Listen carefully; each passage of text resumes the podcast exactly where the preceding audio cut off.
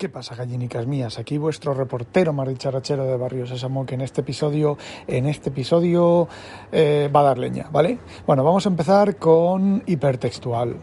Eh, han publicado un vídeo en YouTube de estos de explicando eh, que lo mejor que puedes hacer en tu teléfono, en tu equipo iOS, es, o en, o en tu equipo Mac, es activar el Private Relay, ¿vale? Entonces, lo chipi guay que es, lo maravilloso que es, el que no te pueden traquear, la privacidad, bla, bla, bla, bla.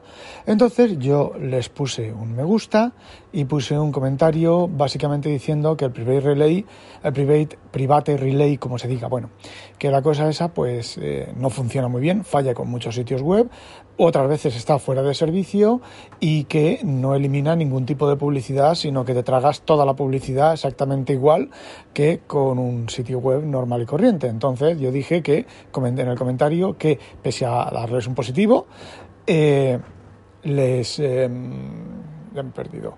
Ah, había cosas... Ah, te secuestraban el DNS, ¿vale? Una de las cosas que hace el Private Relay es secuestrarte el DNS y poner los de ellos, con lo cual tampoco, eso no lo dije, ¿vale? Pero lo digo aquí, tampoco se lleva muy bien con según qué proveedores de Internet y según qué servidores DNS y que había otras opciones mucho más sencillas y más funcionales como poner 1.1.1 en, el, en tu DNS, ¿vale? Que es el Cloudflare, que elimina toda la publicidad eh, agresiva.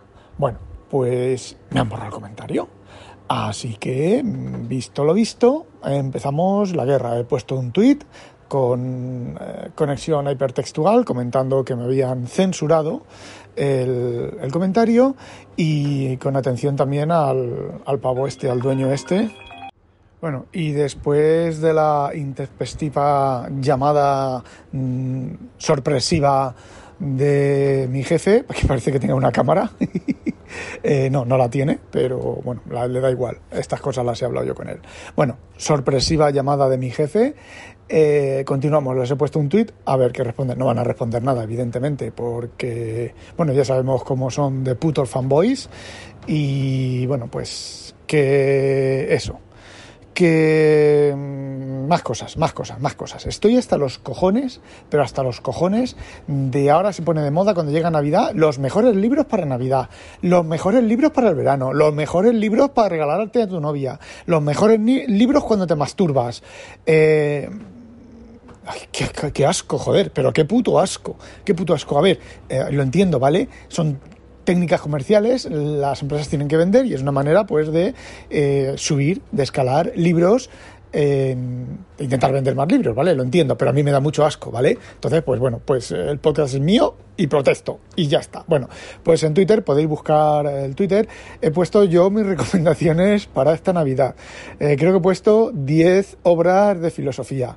A ver, no he leído ninguna, pero he estado mirando las obras de filosofía que son más densas, más difíciles, más jodidas, más enrevesadas de leer y he puesto ahí la lista en, en dos tweets. Así que si queréis moriros de asco, ahí tenéis, ahí tenéis eh, esos libros. A ver, a mí yo recuerdo de la clase de filosofía, he recomendado así habló Zaratustra, de mi clase de filosofía que decía mi profe de filosofía que ese libro era muy fácil de leer, muy sencillo, que se entendía bien. A ver, que no, yo no tengo nada contra los filósofos ni, con las, ni contra las obras densas de filosofía. Eh, no sé, por, el bien y el mal creo que se llama una de ellas, eh, o mm, teoría de la razón pura, o no sé qué del cristianismo, o no sé qué, un, en alemán, que no lo he encontrado en español. Eh, a ver, dentro de su, del sector de los filósofos, pues eran obras, pues como si yo me leo aquí el, la, foto esta que os puse yo de los dos tomos de Windows Internals. Eh, bueno, son un poco ya un poco metrosexuales últimamente, pero sí, a ver, te cuentan cosas que tienes que saber cosas antes de leer eso. Tú no puedes sentarte ahí y decir, voy a aprender mm, cómo funciona Windows por dentro. Y te sientas ahí, te pones a leer eso y dices, madre del amor hermoso que no entiendo una puta mierda. Pues bueno, las obras de filosofía, pues Espero, quiero creer que serán igual. Y dependiendo del, nivel de profundidad, pues a ver, yo tengo un libro sobre microprocesadores, sobre construcción y diseño de microprocesadores, un libro que, hace, que tiene ya bastantes años, que yo compré, que es un libro que se da en, los, últimos, los últimos cursos de, de, de, electrónica, de ingeniería electrónica y de telecomunicaciones y de no sé qué, si coges la asignatura.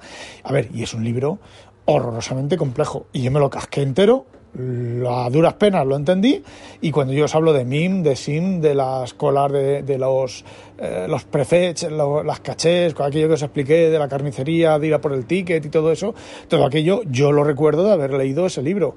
Es un libro súper denso, súper complicado, un libro que si antes no sabes ensamblador, si antes no sabes incluso cómo funciona un microprocesador, por cierto, yo en el en FP2 construimos un microprocesador de 4 bits que era capaz de sumar, ojo, sumar y restar.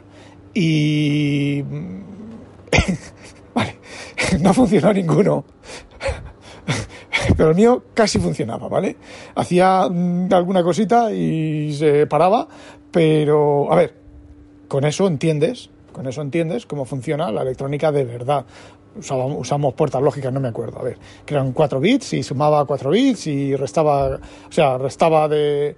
Teníamos, eh, creo que teníamos una serie de switches, sí, teníamos una serie de switches y entonces lo que hacíamos era un switches y, el, y un botón de pulso de reloj, ¿vale? Entonces ponías los switches en un, en un, eh, un dato luego la instrucción en otro grupo de switches, de cuatro switches, ¿vale? Era cuatro bits, y eh, ejecutabas, y entonces el siguiente paso que era, eh, eso era el, código de operación, o sea, el, sí, el código de operación y el, y el primer número. Vale, pues ponías el segundo número en el primer bloque de switches, le dabas al pulso, entonces leía, metía en el segundo shifting, en el segundo registro de, datos, metía el, valor que habías puesto en los switches, volvías a dar otro pulso, acordaros, eh, tomar, decodificar, ejecutar y sacar, pulso, pulso, pulso, pulso y a veces funcionaba y a veces no, ¿vale?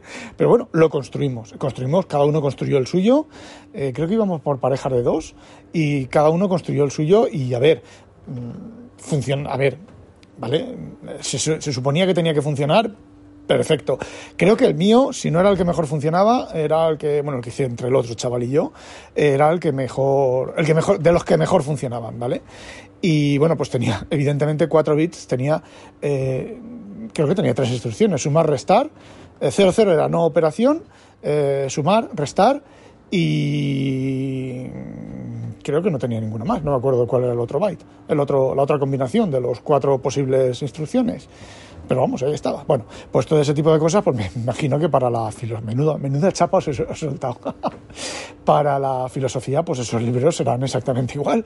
Pero para uno que no es filósofo, pues bueno, pues uno puede, puede reventarle el cerebro, puede caerse redondo al suelo, muerto de sueño, y, no entender una, una, castaña. Igual que si, yo qué sé, inconveniente, se coge un libro de ese libro de procesadores por ejemplo, por poner un ejemplo, ¿vale? Entonces, eh, y no es que inconveniente sea tonta, ¿vale? Entonces, pues, bueno, ese tipo de cosas. Pero ahí tenéis mi recomendación de libros.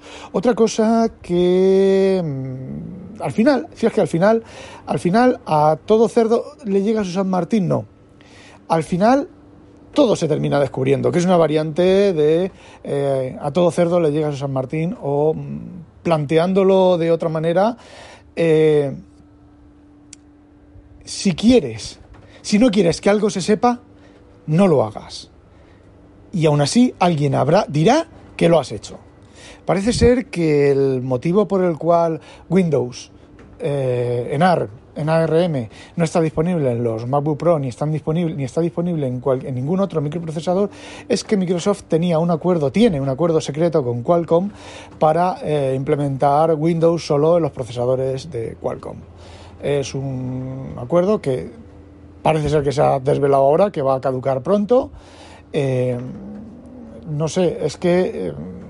A ver, en principio eh, yo entiendo esas cosas. A ver, donde yo trabajo también hacemos ese tipo de acuerdos de, de no con... Vale, yo te compro esto, tú me compras esto durante tres años y no lo puedes vender a nadie más ni puedes comprar máquinas alternativas a las nuestras. Se hace un contrato, se hace un compromiso. Eh, mi empresa o la otra empresa obtiene una seguridad durante X tiempo que va a tener cierto nivel de ingresos y a ver, es lo normal, que se hace lo normal en, en ese tipo de empresas. Pero la cosa es, son las cláusulas de rescisión o las cláusulas de seguridad o mm, qué se tiene que obtener. Y yo, por, por historias pasadas, yo no sé quién negocia en Microsoft, pero como negociador es, es muy, muy, muy, muy malo.